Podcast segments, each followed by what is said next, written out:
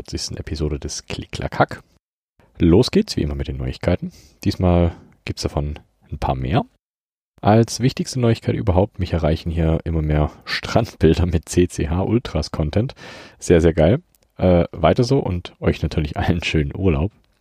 Aber wirklich los geht's mit einem kurzen Rückblick äh, zur CCH 41. Wie ihr gehört habt, gibt's jetzt auch Gäste im CCH. Den Anfang hat der Frank vom Teleprost gemacht, der mir quasi als Beta-Tester zur Verfügung stand.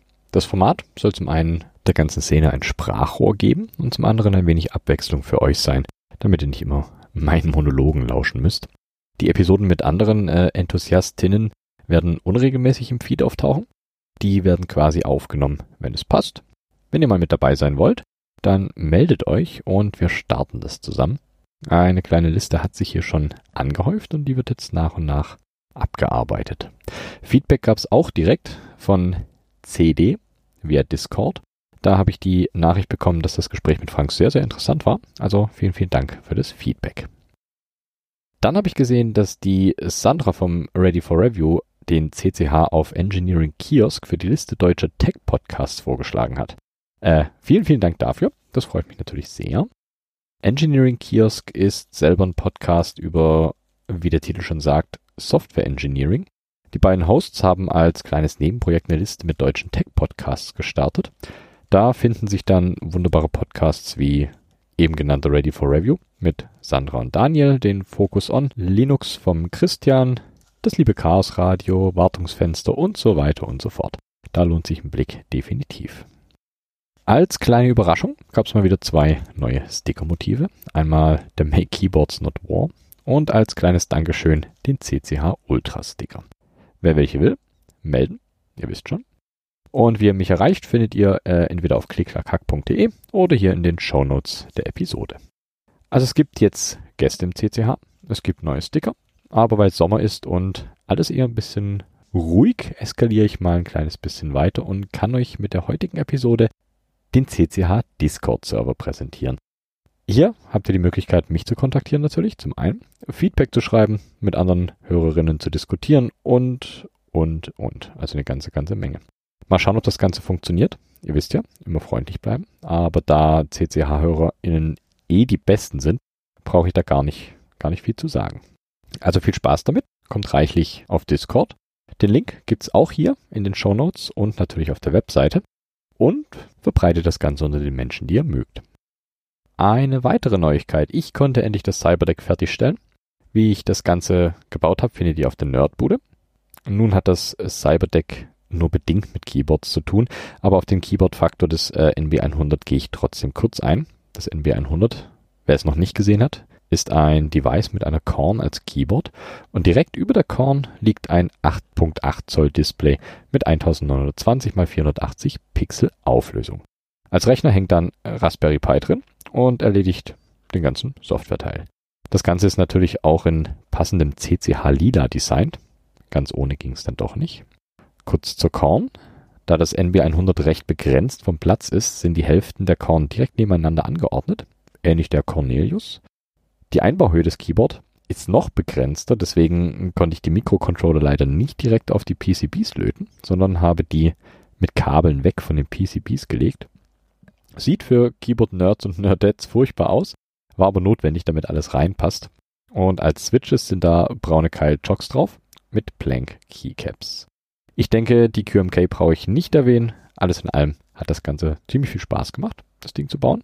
Und irgendwie hat das Ganze dann doch auch Kreise gezogen und ist so auf Hackaday, auf Hackster.io und sogar im Keyboard Builders Digest gelandet.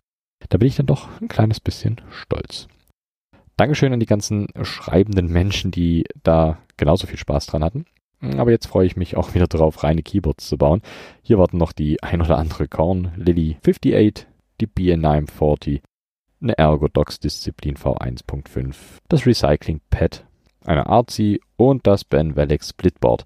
Ja, ich habe einen großen Pile of Shame. Im Zuge dessen hat auch der Paranoid Goldfish auf Twitter gefragt, ob es nicht auch eine Folge über Cyberdecks hier im CCH geben wird. Ja, wird's. Äh, steht schon auf der Liste. Nur wann genau, kann ich noch nicht sagen, aber es kommt auf jeden Fall. Und apropos Korn, die PCBs sind endlich da. Yay. nach ein paar Komplikationen mit JLC PCB, die wir dann aber zum Glück noch lösen konnten, ähm, sind sie endlich hier eingetroffen. Und wenn ihr das hier hört, solltet ihr eigentlich auch schon Post von mir haben. Und die PCBs gehen dann auch die Woche an euch raus. Viel Spaß damit und schickt natürlich gerne Fotos, wie eure Corns dann aussehen. Das bringt mich noch zu einem anderen Punkt. Ich habe mir überlegt, die Specials nicht mehr wie gewohnt als Gewinnspiele hier durchzuführen. Das finde ich beschränkt die Anzahl der freudigen HörerInnen dann doch etwas zu sehr. Wenn es was gibt, wie zum Beispiel die Corn PCBs, dann werde ich das hier im Podcast verkünden und möglichst viele von euch haben die Möglichkeit, was abzustauben. Klingt, wie ich finde, doch um einiges besser, oder? Das Einzige, was ihr machen müsst, erzählt anderen vom CCH. Mehr nicht. Das freut den Podcaster. Also mich natürlich sehr. Und wenn ihr das nicht machen wollt, dann ist das auch nicht schlimm. Zu guter Letzt hat das Damfine Keyboards die dritte Ausgabe bekommen. Die findet ihr unter damfinekeyboards.com zum Download. Alles natürlich kostenlos, weil es so am meisten Spaß macht. Da habe ich auf Reddit einen Kommentar bekommen, der besagt, dass PDF Mist ist und ob ich das Ganze nicht als Online-Galerie aufziehen kann. Äh, könnte ich. Habe ich Tatsache auch schon überlegt, aber ich habe leider auch nicht ohne Ende Zeit. Irgendwann vielleicht mal. Bis dahin müsst ihr euch mit den PDFs zufrieden geben. So viel Kram, das ist ja fast äh, eher eine Jubiläumsfolge, aber ich denke, die Episode Nummer 42 passt da auch ganz gut dazu. Also weiter zu den News. Das Sommerloch scheint langsam zu verschwinden. Diesmal gibt es ein paar mehr News. Den Anfang macht das Mechanical Keyboards Deutschland Meetup in Leipzig. Über Keycaps habe ich gesehen, dass in Leipzig ein Meetup stattfindet. Das gerade erwähnte MKD Meetup. Das Ganze findet am 27.08.2022 ab 17 Uhr im Impact Hub in Leipzig statt. Ich halte mich aktuell noch äh, etwas zurück, was Veranstaltungen angeht. Aber wer aus Leipzig kommt und dorthin fahren möchte, dann hinter. Los. Wenn ihr noch andere Meetup-Termine habt, dann immer her damit. Dann mache ich hier noch eine Art Terminsparte auf. Wäre, denke ich, auch ganz, ganz interessant hier für den CCH. Dann etwas, das zumindest für mich neu war. Der Bikes Bamble Bytes hat mir heute die keymapdb.com geschickt. Das ist eine Übersicht einer ganzen Menge Keymaps, dazu die grafischen Darstellungen, was ungemein hilft, sich das Ganze vorstellen zu können, aber auch alle Features der Keymaps, sowie äh, Split-Kompatibilität, Rotary Encoder Support, Mods und jede Menge mehr. Ein ziemlich geiles Tool, das ich noch nicht kannte und ihr vielleicht auch noch nicht. Deswegen hier als kleinen Tooltip. Danke, Nico. Dann war da noch äh, das Lilium Case. Das ist ein recht hübsches Case für die Lily 58. Die 3D-Druckfiles dafür findet ihr in den Show Notes. Was anderes für den 3D-Drucker ist der Box Switch Click Muter. Da ist ein kleines Inlay, das ihr euch drucken könnt für Clicky Switches. Das Ganze wurde mit äh, Gummi bzw. TPU-Filament gedruckt und kommt in den Switch Bottom. Das Inlay ändert nichts am Travel des Stems, aber killt den Klack in der Mitte des Schaltzyklus. Wer es genau wissen will, werden die Frequenzen zwischen 2 und 4 Kilohertz gekillt und am Schaltzyklusende noch die Frequenz um so circa 1 Kilohertz. Klingt ganz cool, das Ganze. Werde ich auf jeden Fall mal ausprobieren. Im Keyboard Builders Digest gab es einen Post über Polished ABS Keycaps. Das Ganze wird mit Acetondämpfen bewerkstelligt und lässt die Caps ordentlich glänzen. Manche mögen's, manche nicht. Ich verlinke euch auf jeden Fall den KBD-Artikel dazu in den Show Notes, damit ihr euch das selber anschauen könnt.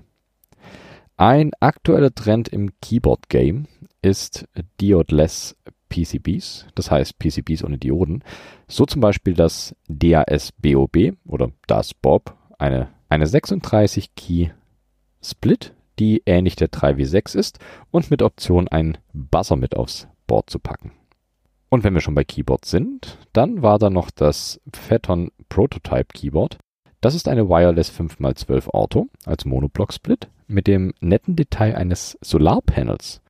Damit kann die interne Batterie des Boards geladen werden und dank Ultra-Low-Energy-Verbrauch kann das Board ungefähr ein Jahr lang ohne Sonne bzw. Aufladung benutzt werden.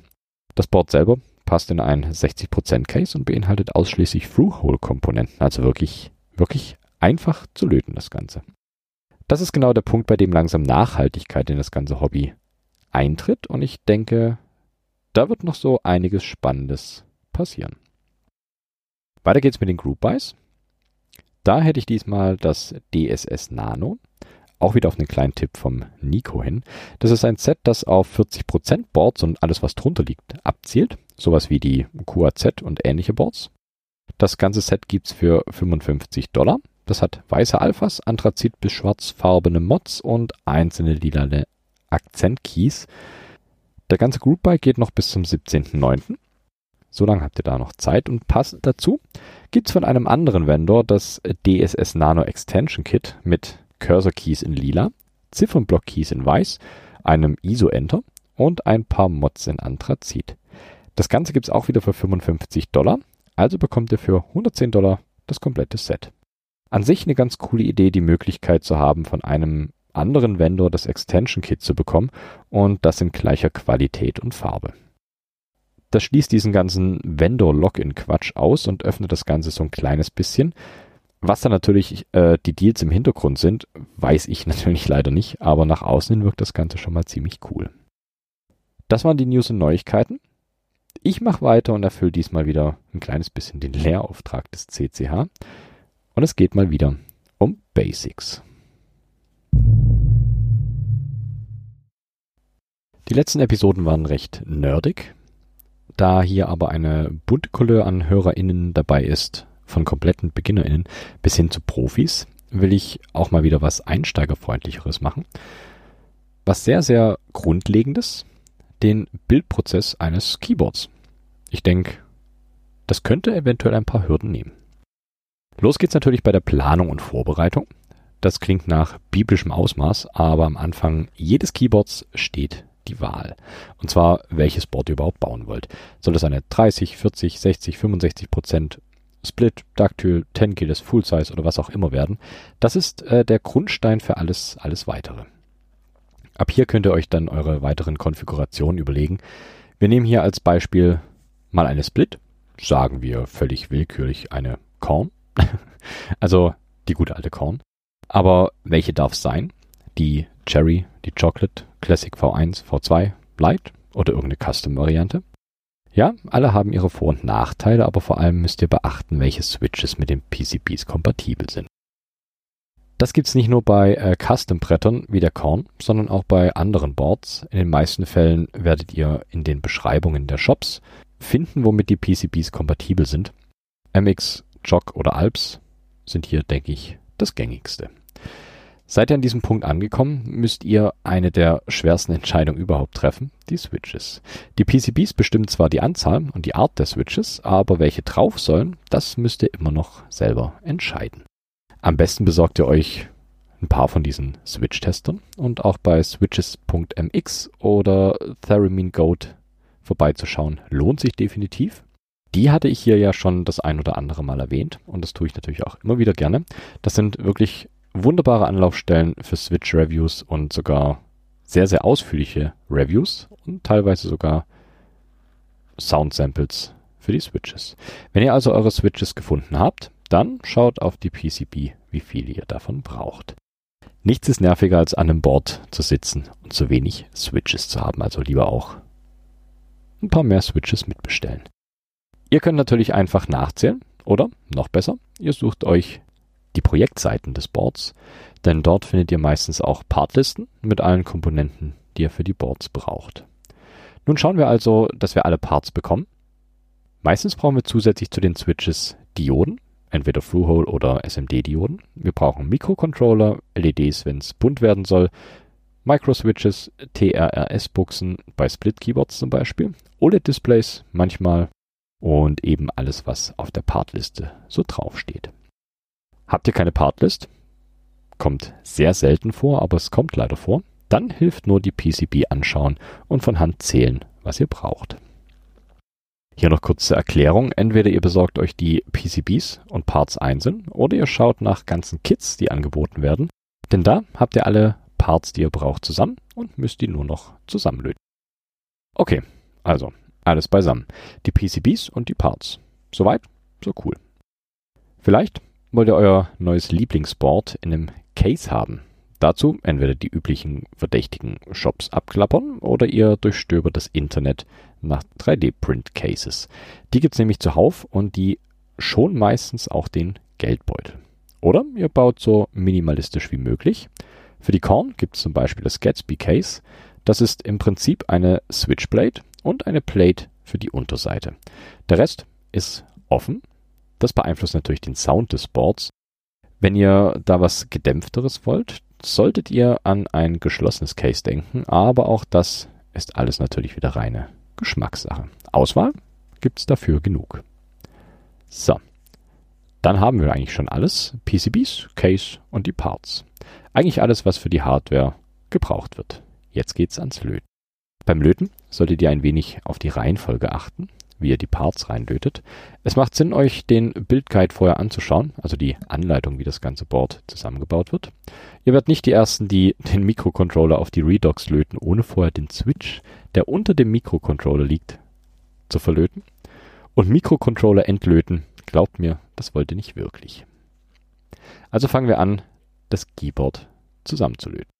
Anfangen würde ich immer mit den Dioden.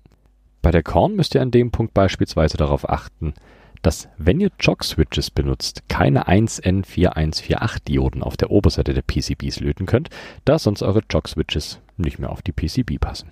Also entweder drunter löten oder auf SMD-Dioden umschwenken. Nach den Dioden macht ihr weiter mit den Korn-spezifischen Parts wie den Reset-Switches und den TRRS-Buchsen und natürlich auch den Mikrocontrollern. Wenn die Parts sitzen und gut verlötet sind, geht's zum ersten Mal an die Firmware. Als kurzer Einschub zum Thema Löten werde ich noch eine separate Episode machen. Prinzipiell könnt ihr eure Boards mit einem handelsüblichen 12 Euro äh, Baumarkt-Lötkolben bauen und es sollte ohne Probleme funktionieren. Kurz gesagt, ihr müsst nur darauf achten, dass ihr saubere Lötstellen habt. Aber wie gesagt, dazu wird es noch mal eine separate Episode geben, wo ich auf das ganze Thema Löten noch näher eingehen werde. Also zurück zum Thema. Nun haben wir bestückte PCBs, also testen wir mal die Funktionstüchtigkeit. 95% aller Custom Boards unterstützen die QMK und die 95% sind nur geschätzt, also nagelt mich nicht drauf fest, aber es ist eine ganze Menge an Keyboards, die die QMK unterstützen. Die QMK hat diverse Keymaps und äh, auch Default Layouts für eine ganze Reihe an Keyboards, die quasi out of the box funktionieren. Außerdem bietet die QMK mit der Toolbox auch die Möglichkeit, eure Keyboards ohne viel Terminal-Magie zu flashen. Das allerdings nur, wenn ihr Windows- oder Mac-User seid. Unter Linux bleibt euch leider nur das Terminal. Aber auch das ist gar kein Problem. Ich erspare es euch jetzt Terminal Commands aufzuzählen. Die Doku der QMK ist recht übersichtlich und der Ablauf ist eigentlich immer derselbe. Ihr baut eure Keymap, ihr kompiliert das Ganze, damit ihr eine Hex-File davon bekommt. Das funktioniert mit QMK Compile und danach flasht ihr das Ganze auf eure Mikrocontroller. Das einzige, was hier zu Problemen führen kann, ist der Bootloader, der auf dem Mikrocontroller läuft. Wenn da Catalina läuft, könnt ihr die Firmware via AVR-Dude flashen. Oder wenn das Ganze per DFU geflasht werden will, könnt ihr es innerhalb der QMK auch per DVU machen. Bei einer Split müsst ihr beide Seiten flashen, damit das Board erkennt, welche Seite aktiv und welche Seite passiv ist. Bei Non-Split-Boards äh, entfällt natürlich der zweite Mikrocontroller. Gehen wir mal davon aus, dass das Flashen ohne Probleme funktioniert hat und die QMK hat keine Fehler ausgespuckt. Der nächste Schritt ist simpel, kann euch aber jede Menge Arbeit ersparen. Wir testen die PCBs und unsere Lötarbeit. Dazu hängt ihr euer Board an einen Rechner eurer Wahl und sucht nach einem geeigneten Keyboard-Test-Tool, bei dem ihr die Möglichkeit habt, alle Tasten auf die, auf die Funktionalität zu testen. Davon hatte ich einige in der Tools-Episode. Das müsste die Nummer 34 sein, wenn ich mich nicht komplett täusche. Das Testen selber funktioniert, indem ihr euch eine Pinzette schnappt und die Switch-Kontakte einfach überbrückt. Wenn der Mikrocontroller und die anderen Parts richtig gelötet sind, sollte euer Tool auch die gedrückte Taste im Tool selber anzeigen. Wenn nicht, hört euch nochmal die Episode über das Debugging an. Das war, glaube ich, Episode 21. Und wenn ich es richtig im Kopf habe, hatte ich da auch die Möglichkeiten rauszufinden, woran es liegt, dass eure Tasten nicht funktionieren. Wenn doch alles funktioniert hat, können die Switches drauf, also alle Switches auf die PCB stecken, prüfen, ob sie auch plan auf der PCB sitzen und beide Pins fest verlöten. Solltet ihr eine Switchblade benutzen, ist der Ablauf ein kleines bisschen anders. Hier sucht ihr euch zwei bis drei Switches aus, die ihr in die Plate steckt. Am besten an zwei beziehungsweise drei gegenüberliegenden Ecken. Damit fixiert ihr Plate und PCB ziemlich gut miteinander. Danach könnt ihr nach und nach die Switches in die Plate setzen und mit der PCB verlöten. Natürlich immer nachprüfen, ob die Switches auch wirklich plan aufliegen, denn es ist nichts nerviger als ein Keyboard, das in der Mitte eine leichte Wölbung aufweist, weil die Switches nicht glatt auf der PCB auflagen. Wenn ihr ein Case benutzt, dann schraubt ihr jetzt die Plate mit den Switches und der PCB darunter in das Case. Achtet darauf, dass ihr die Schrauben nicht zu fest anzieht, dass euch die Plate, PCB oder die Gewinde des Cases kaputt gehen. Das wäre nämlich ärgerlich zu diesem Zeitpunkt. Wenn die Schräubchen drin sind, habt ihr auch schon ein wunderbares neues Keyboard vor euch. Ich höre relativ oft die Aussage, ich kann nicht löten oder es ist zu schwierig, ein Keyboard zu bauen. Und ich muss immer wieder sagen, ich bin bei weitem nicht der Beste am Lötkolben und habe doch schon ein paar Keyboards bauen können. Und wenn ich das kann, dann könnt ihr das auch. Also sucht euch ein nettes kleines Board und legt los. Wenn ihr Fragen habt, könnt ihr natürlich gerne auf dem wunderbaren CCH Discord Server nachfragen. Da findet sich dann mit Sicherheit jemand, der euch weiterhilft. Es gibt also keinen Grund, Keyboards nicht selber zu bauen. Das Ganze hat nämlich auch eine sehr, sehr beruhigende Wirkung, ähnlich wie Yoga oder Vergleichbares. Das war mal wieder eine kleine, sehr einsteigerinnenfreundliche Episode. Hoffe ich zumindest. Und nächste Episode wird es dann wieder deutlich nerdiger. Und ja, ich kann noch tiefer im Kaninchenbau graben und habe noch das ein oder andere Thema, das dann deutlich mehr in die Tiefe geht. Lass mich wissen, ob Einsteigerfolgen interessant sind, ob ihr was daraus ziehen könnt und was ihr euch für die Zukunft vielleicht noch wünschen würdet. Alle Infos findet ihr natürlich wie immer in den Show Notes. Wenn ihr was habt, das ich wissen sollte, was ihr loswerden wollt oder hier mal mitmachen wollt, findet ihr dort natürlich auch die ganzen Kontaktmöglichkeiten. Wenn ihr wen kennt, der immer noch hadert, ein eigenes Keyboard zu bauen, dann erzählt vom Klick-Klack-Hack. Das könnte inspirieren oder vielleicht sogar überzeugen, doch das eigene Keyboard zu bauen. So, als kleinen Rausschmeißer gibt es natürlich auch wieder Musik. Eine wunderbare Tradition hier im Klick-Klack-Hack. Diesmal ein kleines bisschen anderer Sound. Ihr hört diesmal AKMV 18 mit dem Track Camelot.